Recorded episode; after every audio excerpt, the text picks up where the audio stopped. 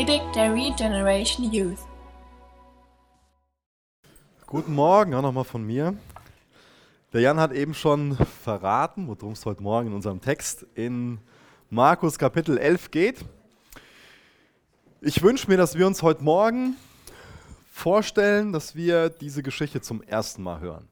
Denn ich glaube, dass es für uns ganz leicht passieren kann, dass wir irgendwie so denken, ja, das ist jetzt so dieser Palmsonntag, das ist so dieses Predigtthema, was es halt oft so eine Woche vor Ostern gibt und das kennen wir alles. Und ich weiß nicht, ob wir das schon... Wo ich darauf hinaus will, ist, ich wünsche mir, dass wir es uns anhören, als ob wir das zum ersten Mal hören und als ob Jesus ganz neu und ganz frisch durch diese Begebenheit zu uns reden will. Und was uns dabei helfen wird, das zu verstehen, ist, wenn wir uns gedanklich in die Situation damals begeben. Und dazu will ich euch jetzt einladen. Situation ist klar, es ist jetzt nur noch eine Woche vor der Kreuzigung, beziehungsweise es ist Sonntag vor der Kreuzigung. Es sind nur noch ein paar Tage. Ein paar Tage später wird Jesus einen ganz grausamen Tod am Kreuz sterben. Bald ist das große Passafest. Wir sind gedanklich in Jerusalem. Und aus dem ganzen römischen Reich sind ganz, ganz viele Juden in diese Stadt gekommen. Quasi aus der ganzen Welt sind ganz viele Juden in diese Stadt gekommen, um zu feiern, dass sie in Gott haben, der treu ist, um darauf zurückzublicken, was er schon alles getan hat. Ganz speziell, dass er sie aus der Gefangenschaft in Ägypten befreit hat, herausgeführt hat, durch die Wüste begleitet hat und ihnen das verheißene Land gegeben hat. Es sind mindestens dreimal so viele Leute in der Stadt wie sonst. Und die Juden sind begeistert davon, dass sie sich daran erinnern können. Aber das Ganze hat auch so eine, so eine Kehrseite. Wir feiern ja auch äh, diesen, diesen Tag der deutschen Einheit, der deutschen Wiedervereinigung. Und stellt euch mal vor, ähm, dass Putin uns Ostdeutschland wieder abnimmt und dann der Tag der Wiedervereinigung ist. Ähm, wie feiern wir so einen Tag dann? Ja, das ist dann was ganz, ganz Komisches. Und deswegen freuen die Juden sich auf der einen Seite total darüber, das Passafest zu sammeln, zu, zu, zu feiern, dass, dass sie sich versammeln aus der ganzen Welt und, und es ist voll die, die positive Energie da. Aber auf der anderen Seite sehen die auch die ganzen römischen Soldaten. Denn es sind nicht nur dreimal so viele Juden in der Stadt, sondern zehnmal so viele römische Soldaten wie sonst. Überall stehen die rum, weil die Römer Angst haben vor einem Aufruhr. Erinnert euch daran, die sind nicht ein ähm, autonomer Staat, sondern die sind, da ist diese Besetzungsmacht der, der Römer da. Und die Römer haben ganz, ganz viel Angst vor einem, vor einem Aufruhr, vor einem Aufstand. Und es gab damals diese Gruppe der Zeloten, habt ihr vielleicht schon mal was von gehört, das sind militante Juden gewesen, die unbedingt mit militärischer Stärke die Römer aus dem Land jagen wollten, damit sie endlich wieder ein souveräner Staat Israel sind. Und das wünsche ich mir, dass ihr dieses, dieses Spannungsfeld so ein bisschen miterlebt, dass ihr euch so gedanklich in der Stadt befindet und auf der einen Seite froh drüber seid, das Passa zu feiern, das Passa, dieser, dieser Stolz der Juden, aber dass ihr auf der anderen Seite auch seht, das sind überall diese römischen Soldaten. Und ja, dieser Wunsch, endlich frei zu werden, der ist, der ist da. Ich weiß, dass Sonntagmorgen ist und dass ein paar von euch vielleicht noch ein bisschen müde sind. Aber bevor wir den Text noch besser verstehen können, müssen wir noch ein bisschen arbeiten und im Alten Testament ein paar Verse durchlesen. Der Jan hat eben schon einen vorgelesen, den ich auch gleich nochmal vorlesen werde. Denn wir sind nun mal keine Juden, die damals gelebt haben. Und die haben damals noch ein wesentlich besseres Verständnis vom Alten Testament gehabt, als wir es heute haben. Und die haben so ein paar Verse im Hinterkopf gehabt, was so ihre Erwartungen, ihre Hoffnung ausdrückt. Und da ist ein Vers, Jesaja 35, Vers 3. Könnt ihr gerne aufschlagen und mitlesen. Jesaja 35 ab Vers 3 werde ich lesen. Stärkt die schlaffen Hände, festigt die wankenden Knie, sprecht zu denen, die tief beunruhigt sind. Seid stark und fürchtet euch nicht. Seht doch, die Rache und Vergeltung unseres Gottes kommt. Er wird kommen und euch retten. Dann werden die Augen der Blinden und die Ohren der Tauben geöffnet. Der Lahme wird springen wie ein Hirsch und der Stumme wird jubeln. Denn aus der Wüste entspringen Quellen, Ströme bewässern die Steppe. Das sind so Verse, die, die Erwartung von den Leuten damals ausdrücken, die, die Hoffnung, die sie hatten, dass endlich die Unterdrückung durch die Römer vorbei ist und dass die Dinge passieren, die da beschrieben werden. Wir glauben ja ganz oft so, dass Jesus Wunder gewirkt hat, um zu beweisen, dass er Gott ist. Und vergessen dabei, dass ganz, ganz viele andere Propheten auch viele Wunder gewirkt haben. Zum Beispiel der Mose, Elia, Elisa. Es war damals, könnte man fast sagen, eine Tagesordnung, dass Propheten Wunder gewirkt haben. Weil die Wunder unterstrichen haben, dass Gottes Hand auf ihrem Leben war und dass die Propheten waren. Aber wir lesen nirgendwo davon, dass Blinde sehend gemacht wurden. Und wer sich an letzte Woche erinnern kann, wenn ihr jetzt Markus 10 am Ende aufschlagt, da wird der blinde Bartimäus geheilt und er kann sehen. Das heißt, dadurch, dass Jesus diesen blinden Bartimäus sehend gemacht hat, unterstreicht er, dass er Gott ist. Viele andere Wunder haben nur bestätigt, dass er ein Prophet ist. Aber dadurch, dass er einen Blinden wieder sehend macht, unterstreicht er den Anspruch, dass er der Messias ist und dass er Gott ist. Und das ist wichtig, dass ihr das versteht. Denn hier ist so ein, so ein ganz markanter Schnitt, der durch das Markus-Evangelium durchgeht. Man könnte sagen, jetzt ist die Stelle, wo Jesus endgültig wirklich öffentlich auftritt. Nicht nur öffentlich auftritt in dem Sinn, dass er Jünger beruft, die ihm nachfolgen und dass er predigt, sondern jetzt tritt er öffentlich als Gott und als Messias auf. Und ihr wisst ja, das ist oft so ein Thema im Markus-Evangelium gewesen, dass er oft gesagt hat, erzählt nichts davon, nachdem er jemanden geheilt hat oder irgendwelche Wunder getan hat. Behalt das für euch. Aber jetzt ist der Punkt, wo er öffentlich als Messias, als Gott auftritt. Danach die Stelle in Sacharja 9 lese ich auch nochmal vor. Ab Vers 9. Schlägt keiner auf hier, ist irgendwie komisch. Ähm, ihr dürft auch gerne euer Inhaltsverzeichnis nutzen. Ähm, dafür richte ich euch auch überhaupt nicht. Nur so ein bisschen. Nein, mein Scherz ist gut. Entschuldigung. Ähm, Sacharja 9, Vers 9. Juble laut, du Volk von Zion. Freut euch, ihr Bewohner von Jerusalem. Seht, euer König kommt zu euch. Er ist gerecht und siegreich. Und doch ist er demütig und reitet auf einem Esel. Ja, auf einem Fohlen eines Esels, dem Jungen einer Eselin. Ich will die Streitwagen aus Israel und die Schlachtrosse aus Jerusalem vernichten. Auch der Kriegsbogen wird zerstört. Euer König wird den Völkern den Frieden verkünden. Seine Herrschaft wird sich von Meer zu Meer und vom Euphrat bis zu den Enden der Erde erstrecken. Auf diese Person haben die gewartet, diesen Messias wollten sie. Malachi 3, Vers 1.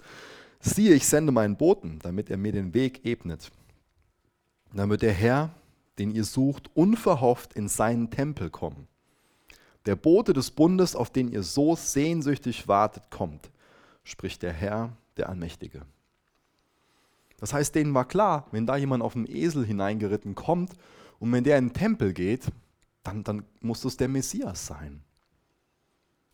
Das heißt, für Jesus ist jetzt der Punkt gekommen, wie ich eben gesagt habe, dass so die, diese Geheimniskrämerei vorbei ist, dass er mehr ist als ein Prophet. Das verkündet er jetzt. Jetzt tritt er als Gott auf, als Messias. Und jetzt lesen wir mal den Text in Markus 11 durch, Vers 1 bis Vers 11. Und ich glaube, jetzt haben wir ein paar Infos die uns einen guten Zugang zu der Geschichte geben. Kurz vor Jerusalem kamen Jesus und die Jünger zu den Ortschaften Bethphage und Bethanien am Ölberg. Jesus schickte zwei der Jünger voraus. Geht in das Dorf vor euch, wies er sie an. Wenn ihr hinkommt, werdet ihr ein Fohlen angebunden finden, auf dem noch niemand geritten ist. Bindet es los und bringt es her. Wenn jemand fragt, was ihr da tut, dann sagt einfach, der Herr braucht es und wird es bald wieder zurückgeben. Die zwei Jünger machten sich auf den Weg, fanden das Fohlen an der Straße. Es stand angebunden vor einem Haus. Als sie es losbanden, fragten einige, die dort standen, was macht ihr da? Warum bindet ihr das Fohlen los? Sie sagten, was Jesus ihnen aufgetragen hatte, und man ließ sie gehen. Dann brachten sie das Fohlen zu Jesus, warfen ihre Mäntel darüber, und er setzte sich darauf. Viele Menschen aus der Menge breiteten ihre Mäntel vor Jesus auf dem Weg aus. Andere schnitten auf den Feldern grüne Zweige ab und legten sie auf den Weg.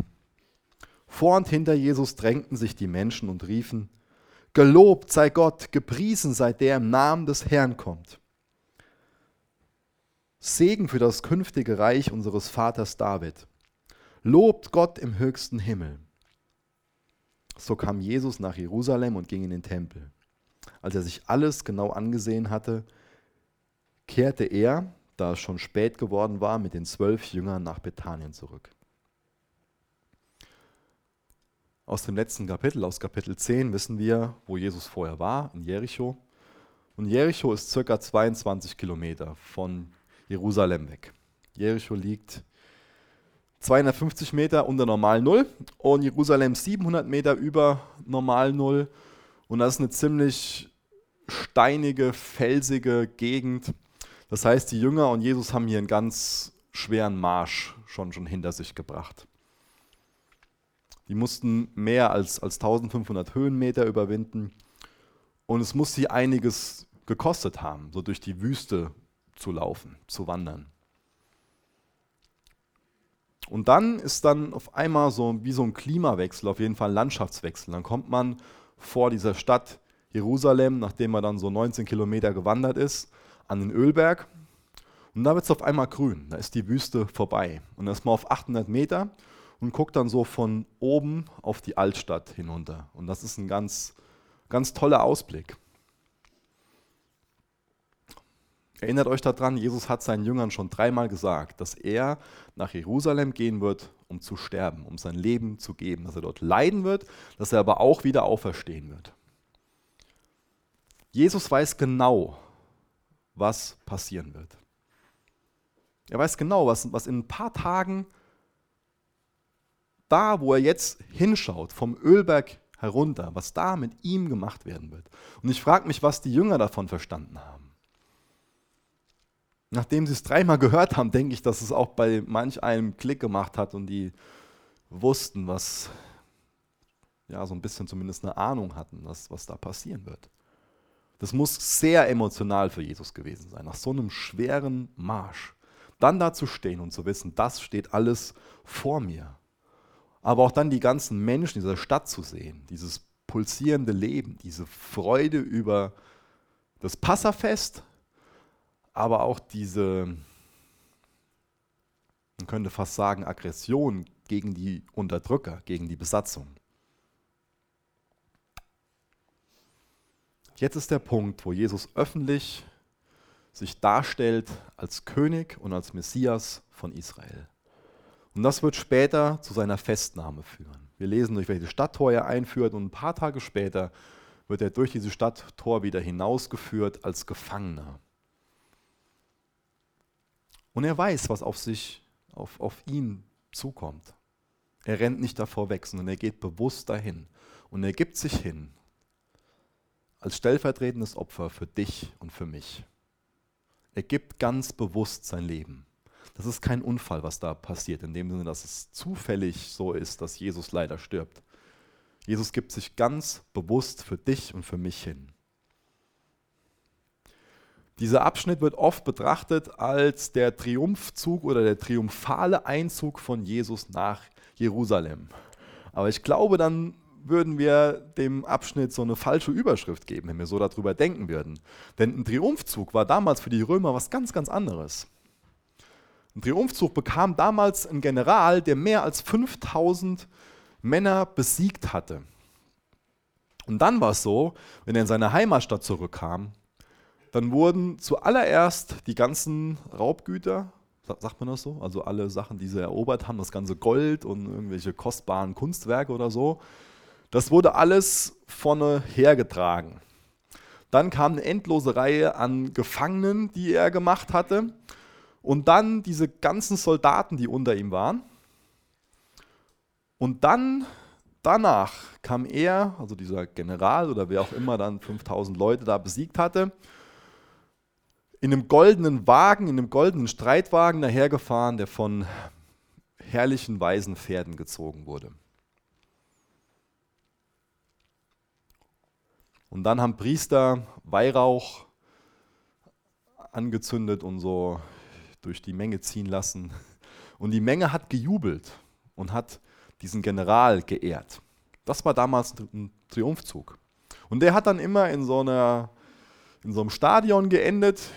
So als, als Sahnehäubchen wurden dann auch so ein paar von den Gefangenen wilden Tieren zum Fraß vorgeworfen. Und natürlich so die, sich die Menschenmenge dann darüber belustigt. Und das war das, was damals als Triumphzug galt. Und was für eine Parade ist das, was Jesus hier macht? Er reitet auf einem Esel in diese Stadt hinein. Hinter ihm laufen seine zwölf Jünger her. Tolle Parade. Ne? Jeder zweite von denen stinkt noch nach Fisch. Das ist irgendwie. Könnten wir uns einen anderen Triumphzug irgendwie vorstellen, oder? Aber das ist, das ist der Jesus-Stil. Und ich wünsche mir, dass wir, dass wir den Kontrast, weil das, das ist für mich so das Hauptthema aus Markus 10 und Markus 11, komme ich nachher noch drauf zurück, dass wir diesen Kontrast sehen, dass wir diesen, diesen Kontrast sehen aus der einen Seite, wie, wie demütig der Jesus-Stil ist und dann das andere, das, wie, wie wir oft so, so ticken.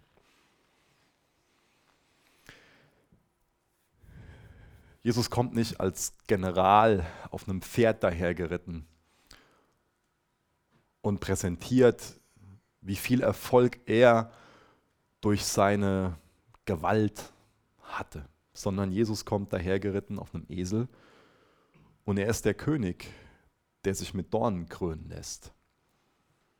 Und er ist der König, der sich nicht in Jerusalem auf den Thron setzt, sondern der dort auf ein Kreuz erhöht wird. In Vers 3 bin ich über vier Worte gestolpert. Da wird über das Eselsfohlen gesagt, der Herr braucht es. Wie kann der Herr was brauchen? Wie kann der Schöpfer des Universums was brauchen? 2. Korinther 8, Vers 9. Ihr kennt ja die große Liebe und Gnade von Jesus Christus, unserem Herrn. Jetzt kommt das, woraus mir ankommt. Obwohl er reich war, wurde er um euretwillen arm, um euch durch seine Armut reich zu machen. Ich finde das total bewundernswert, dass, dass Jesus sich so klein macht, dass er sich, dass er in einem Stall als, als Baby auf die Welt kommt, dass seine Mama eine, eine Teenagerin ist, dass er in eine, in eine Futterkrippe gelegt wird. Und man könnte hunderttausend andere Beispiele aus seinem Leben nehmen, wo er sich so erniedrigt, dass er sich in eine Position bringt, dass er was braucht.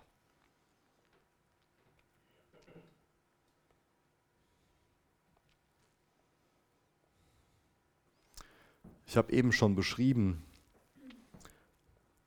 wie so ein triumphaler Einzug damals aussah. Und ich habe betont, dass so ein General, um sowas zu bekommen, musste er 5000 besiegt haben. Apostelgeschichte 4, Vers 4 steht, doch viele der Menschen, die ihre Botschaft gehört hatten, glaubten daran, sodass die Zahl der Gläubigen auf etwa 5000 Männer anstieg, Frauen und Kinder nicht mitgerechnet. Ich finde das wunderschön, in was für einer Art und Weise Jesus die Herzen besiegt, nenne ich es mal. In was für einer Art und Weise er befreit. Die römischen Generäle, die 5000 besiegt haben und, und unterdrückt haben und gemordet haben, die haben sich auch als Befreier gesehen. Aber wie, wie, wie lächerlich ist das, wenn wir im Vergleich dazu Jesus sehen? in was für einer Art und Weise er einzieht, in was für eine Art und Weise er lebt, wie er wirklich befreit. Und da wünsche ich mir, dass wir diesen Kontrast vor Augen haben und ganz klar uns heute Morgen entscheiden. Und wir wollen, wir wollen den Jesus-Stil leben. Wir sehen, dass das der, der Königsweg ist. Dass es nicht nur richtig ist, sondern dass es auch wesentlich besser ist als alles andere.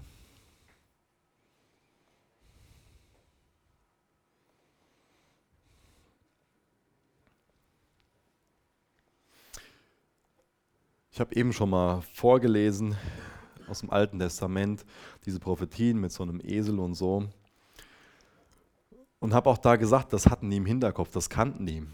Und trotzdem haben sie nicht damit gerechnet, dass Jesus auf einem Esel kommt. Denn die Rabbis haben zur damaligen Zeit gelehrt, dass wenn, wenn Israel in einem Zustand ist, dass es würdig ist, dass dann Jesus, dass dann der Messias auf so einem Schlachtross, auf so einem mächtigen, weisen Pferd kommen wird.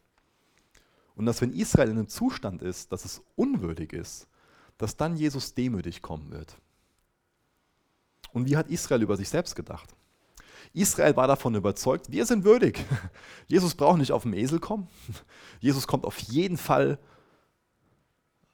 als triumphaler Befreier. Er kommt, um uns endlich von unseren politischen Gegnern zu befreien, um uns endlich von der römischen Besatzung zu befreien. Und die, die jagt er mit aller Macht, die er hat, schnell ins Meer, ja? dass die draußen sind. Und wisst ihr was, ich glaube, wir haben oft das gleiche Problem wie die Menschen damals, dass wir Jesus verpassen, weil wir glauben, dass wir aus uns selbst heraus würdig sind, dass bei uns alles, alles in Ordnung ist.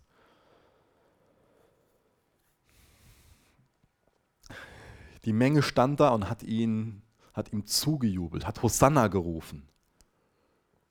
Warum haben die Hosanna gerufen?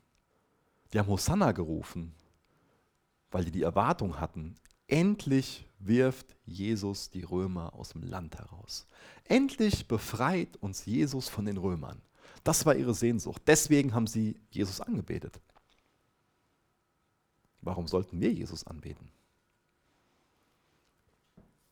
Ich glaube, wir sollen Jesus in erster Linie anbeten, weil er für uns am Kreuz gestorben ist und uns dadurch von uns selbst befreit hat.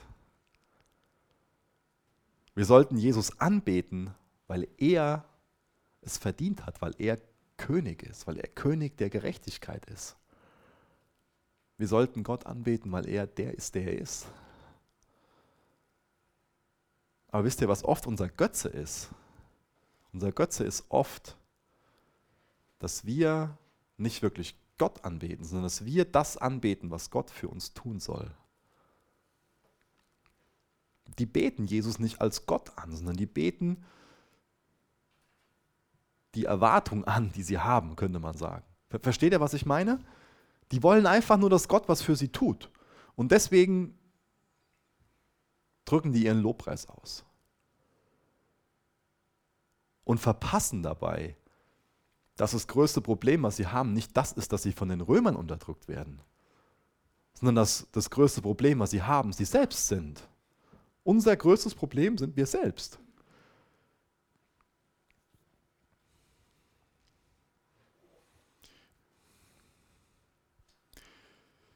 Ich hänge gerade. Ähm, Chesterton heißt er, der Orthodox die geschrieben hat, ja.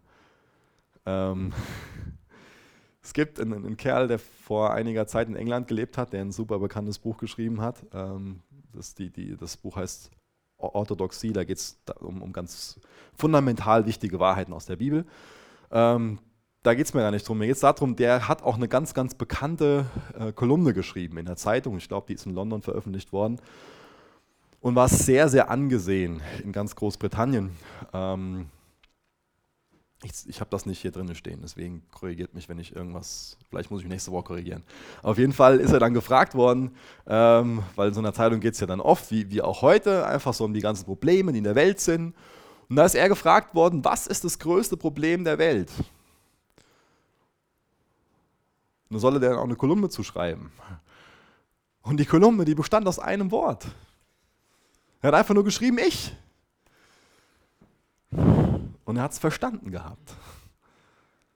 Wir, wir haben oft so viele Sachen in unserem Leben, wo wir meinen, wir müssen davon gerettet werden und davon gerettet werden. Ja, und zum Teil haben wir da recht mit. Aber wir dürfen nie vergessen, dass Jesus gekommen ist, um uns von uns selbst zu retten, von unserem Zustand zu retten. Ohne ihn sind wir hoffnungslos verloren. Tod in unserer Sünde. Durch ihn, durch seine Gnade sind wir gerettet. Durch seine Gnade, wer Freitagabend da war, werden wir Kinder Gottes genannt, werden wir Freunde Gottes genannt. Freunde wollte ich sagen. Ohne Jesus sind wir nichts, mit ihm sind wir Freunde Gottes. Das sollten wir feiern.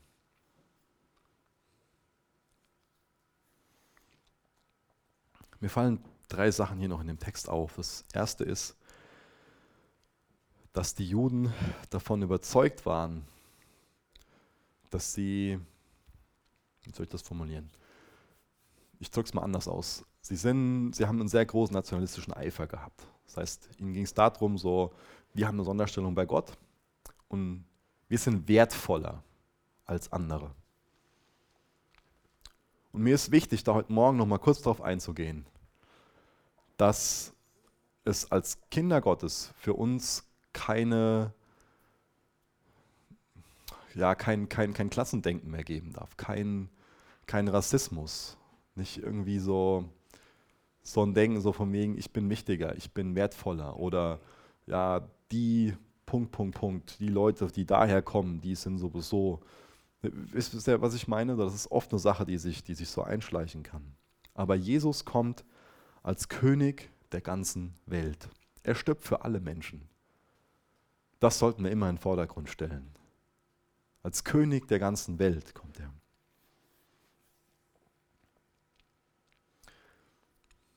Was mich sehr nachdenklich macht in dem, in dem Text ist, dass auf der einen Seite so ist, dass da jetzt ganz viele Leute Hosanna rufen. Aber wer geht mit ihm nach Gethsemane? In den Garten, wo er Blut und, und Wasser heult. Wer geht mit ihm nach Golgatha? Wer, wer, wer begleitet ihn bis, bis zum Kreuz? Ich glaube, wahre Nachfolger, die, die, die gehen mit Jesus durchs Leben. Und leider ist unser Land in einem, in einem geistlichen Zustand, wo an Ostern viele Hosanna rufen und an Weihnachten auch viele in Kirchen sind. Aber wie laut ruft unser Land das ganze Jahr über Hosanna, rette uns, rette uns von uns selbst.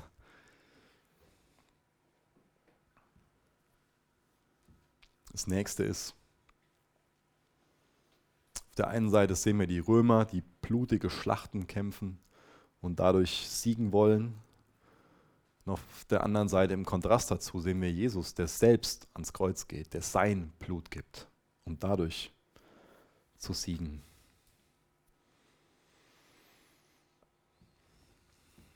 Wir haben dann am Ende von dem Abschnitt gelesen, dass Jesus in den Tempel geht.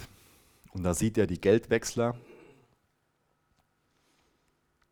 Und er sieht viele Leute, die die Opfertiere viel zu teuer verkaufen, die, die Geld, die, die Geld damit machen ähm, und, und, und Wucher betreiben. Und vielleicht denkt der eine oder andere schon daran, ja, aber der hat doch dann auch die Tische umgeschmissen. Ja, das haben wir uns auch für nächste Woche aufgehoben, ähm, für übernächste Woche. Da kommt diese Begebenheit. Jesus stört sich da sehr dran, dass aus seinem Ort, aus seinem Tempel quasi so ein Kaufhaus gemacht worden ist, so ein Ort des Materialismus. Da stört er sich sehr dran. Aber was ist seine Reaktion? Er geht erstmal wieder zurück in diese kleine Ortschaft, nur ein paar Kilometer vor den Toren Jerusalems. Einfach weil es da stiller ist, weil er sich nochmal zurückzieht im Gebet, weil er nochmal drüber nachdenkt, was ist denn eine angemessene Reaktion? Und das ist auch eine Sache, die zu mir gesprochen hat. Ich bin oft schnell da drin, sofort irgendwie zu reagieren. Aber ich glaube, auch hier können wir von Jesus lernen, dass wir, wenn wir da irgendwie was, was sehen, dass wir erstmal drüber nachdenken, was ist denn eine gute Reaktion? Was ist denn eine angemessene Reaktion? Dass wir drüber beten. Ich habe heute oft diese Kontraste erwähnt, die in dem Kapitel sind. Und ich will nochmal in Kapitel 10 anfangen und den Kontrast zeigen. Wir lesen da zum einen von diesem reichen Jüngling, der nach menschlichem Ermessen alles hatte, der einfach stinkreich war, der total erfolgreich war. Und der Kontrast dazu ist dann dieser blinde Bartimäus, dieser Bettler, der nicht sehen konnte, der betteln musste. Und wir, wir wissen, dass der reiche Jüngling dann wieder wegging von Jesus und Jesus den Rücken gedreht hat. Und wir wissen, dass Jesus dem blinden Bartimäus, der nichts hatte, dem konnte er helfen. Dann habe ich das heute gegenübergestellt, so ein Triumphzug von so einem römischen General und auf der anderen Seite die Art und Weise, wie Jesus in diese Stadt hineinzieht. Das sind zwei Wege, die ich da gegenüberstelle. Und mir ist es wichtig, so zum, zum Schluss zu einem Punkt zu kommen, dass wir mal anfangen, ein bisschen schwarz-weiß zu denken. Ich denke oft auch mit ganz vielen Farben und Graustufen und so, aber wir sehen es oft in der Bibel, dass es da so zwei Wege gibt. Schwarz-weiß, nicht so, ein, so einen dritten Weg. Wenn wir uns die ersten fünf Bücher Mose ansehen, dann geht es oft darum, dass wir uns entscheiden sollen zwischen Leben und Tod. So deutlich, so schwarz und weiß steht es da ganz oft drin. Leben, Tod. Dann in der Weisheitsliteratur, zum Beispiel Sprüchen oder im Psalm, wird ganz oft der Weg des Narren, des Dummkopfs gegenübergestellt mit dem Weg des Weisen. Auch das ist oft so ein Schwarz-Weiß-Ding. Wie ist es bei den Propheten? Da ist ganz oft ganz klar, entscheide ich, wen du dienst. Entscheide ich, ob du Baal dienen willst oder ob du Jahwe dienen willst. Und jetzt in den Evangelien sehen wir ganz oft den, den, den krassen Kontrast zwischen dem Weg, oder man könnte es auch Lebensstil nennen, den Jesus lebt, die Art und Weise, wie er lebt, und die anderen Wege, nenne ich es mal. Da gibt es zwei Wege. Und welchen Weg gehen wir? Und das ist jetzt nicht eine Entscheidung, die wir ein für alle Mal treffen können. Natürlich kann man so eine grundlegende Entscheidung treffen als Wunsch, dass man den Jesus-Stil leben will, dass man den Weg Jesu gehen will. Aber mir geht es vielmehr darum, uns daran zu erinnern, wir treffen jeden Tag alle möglichen Entscheidungen, hunderte Entscheidungen. Und wie entscheiden wir uns da? Für den Jesusweg oder für die anderen Wege? Als Beispiel, wir entscheiden uns dafür, welche Webseite wir besuchen. Wir entscheiden uns dafür, wo wir die Nacht verbringen nach unserem Date. Wir verkaufen irgendwas und wir entscheiden uns dafür, ob wir die Wahrheit über das sagen, was wir da verkaufen, oder ob wir da irgendwas beschönigen. Wir bekommen zu viel Geld zurück von der Kellnerin. Und wir entscheiden uns dafür, das zu behalten oder zurückzugeben. Wir machen unsere Lohnsteuer, ein paar von euch zumindest. Und entscheiden uns, ob wir da alles angeben oder ob wir da irgendwie was... Wir haben die Möglichkeit, schwarz zu arbeiten. Wie, wie gehen wir damit um? Wir entscheiden uns, es zu machen oder auch nicht zu machen. Wir kommen nach einem stressigen Tag von der Arbeit nach Hause und dann ist ein Nachbar da oder wir bekommen einen Anruf von einer Freundin, von einem Freund und eigentlich wollen wir nur noch auf die Couch und einfach in, in unsere Serie gucken. Und wir wissen, da ist jetzt jemand, der, der braucht gerade einfach nur unser Ohr. Und dann entscheiden wir uns, was wir machen. Wir entscheiden uns morgens früh oder auch spät abends, mit welchen Gedanken wir in den Tag starten oder aus dem Tag hinausgehen. Ob wir noch Zeit mit Jesus verbringen oder was wir auch sonst machen. Wir posten ständig irgendwelche Sachen auf Instagram, Facebook oder sonst was. Nun entscheiden wir uns, was wir da posten. Dann sind wir schon mal so Anerkennungsjunkies und müssen irgendwie so nur zeigen, wie toll wir sind und wie. Oder posten wir was, was Sinnvolles. Wisst ihr, es ist immer, unser Leben ist immer voll von Entscheidungen. Es geht immer darum, entscheide ich mich für den Jesus-Stil oder für andere Wege. Wir geben Geld aus und wir entscheiden uns, für was wir Geld ausgeben und wie wir Geld ausgeben. Wir alle nutzen unsere Zeit, unsere Fähigkeiten, unsere Energie für irgendwas. Wisst ihr, wir, wir alle sind nicht Gott. Und deswegen müssen wir haushalten den Dingen, die wir haben. Wir alle haben gleich viel Zeit. Und wir entscheiden uns, was wir mit unserer Zeit machen. Und darüber geben wir gewissen Dingen einen gewissen Wert. Und zu anderen Dingen sagen wir dadurch, die wir dann nicht machen können, dass die für uns nicht wertvoll sind. Und das zeigt einfach in der Praxis, was wir anbeten und was uns wichtig ist. Wir alle haben Fähigkeiten und wir entscheiden uns, für welche Ziele wir diese Fähigkeiten einsetzen. Wir alle haben nicht endlos Kraft. Wir müssen uns unsere Energie, die wir haben, einteilen. Und das, wo du das für einteilst, zeigt, wo du Hosanna drüber ausrufst. Wir müssen uns ständig entscheiden zwischen Großzügigkeit und zwischen Geiz. Zwischen Sanftmut und Zorn. Ich habe das schon mal, dann stresst mich was an meiner Frau. Und dann liegen mir die Worte hier auf der Zunge. Und die wollen so rausspringen, so, warum schon wieder? Was mache ich dann? Für welchen Weg entscheide ich mich?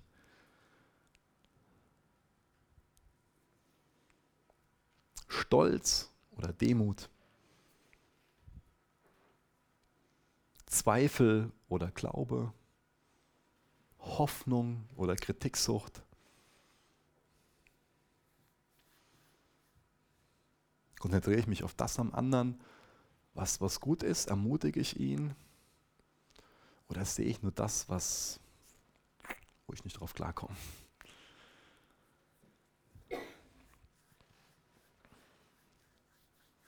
Das höchste Gebot ist das Gebot der Liebe. Und das hat Jesus vorgelebt.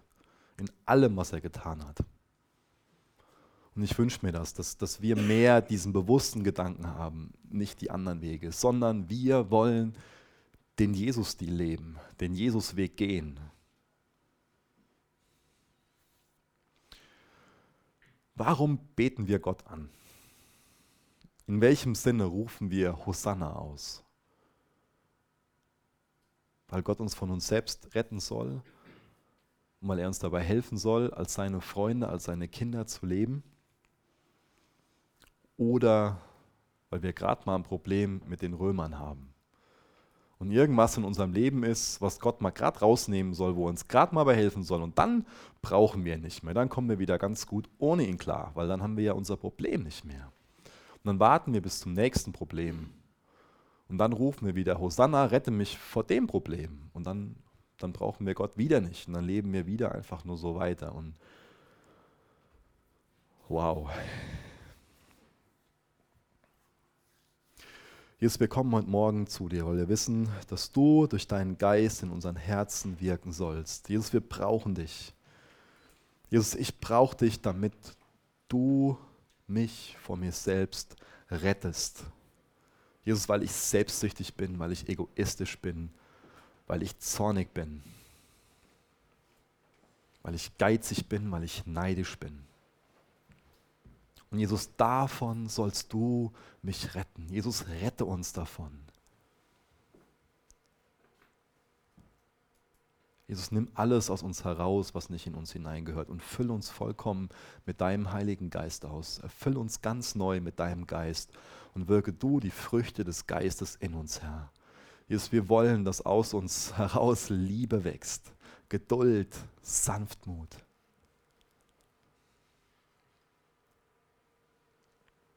Jesus kann nur durch deinen Geist in uns gewirkt werden. Und dafür wollen wir uns öffnen, Herr. Ich begegne uns im Lobpreis. Segne uns mit deiner Anwesenheit. Gib uns dieses Bedürfnis, dass wir deine Herrlichkeit sehen wollen, Herr. Und zeig dich uns in deiner Herrlichkeit in Jesu Namen. Amen. Danke für das Anhören der Predigt. Weitere Informationen findest du unter www.regenerationyouth.de.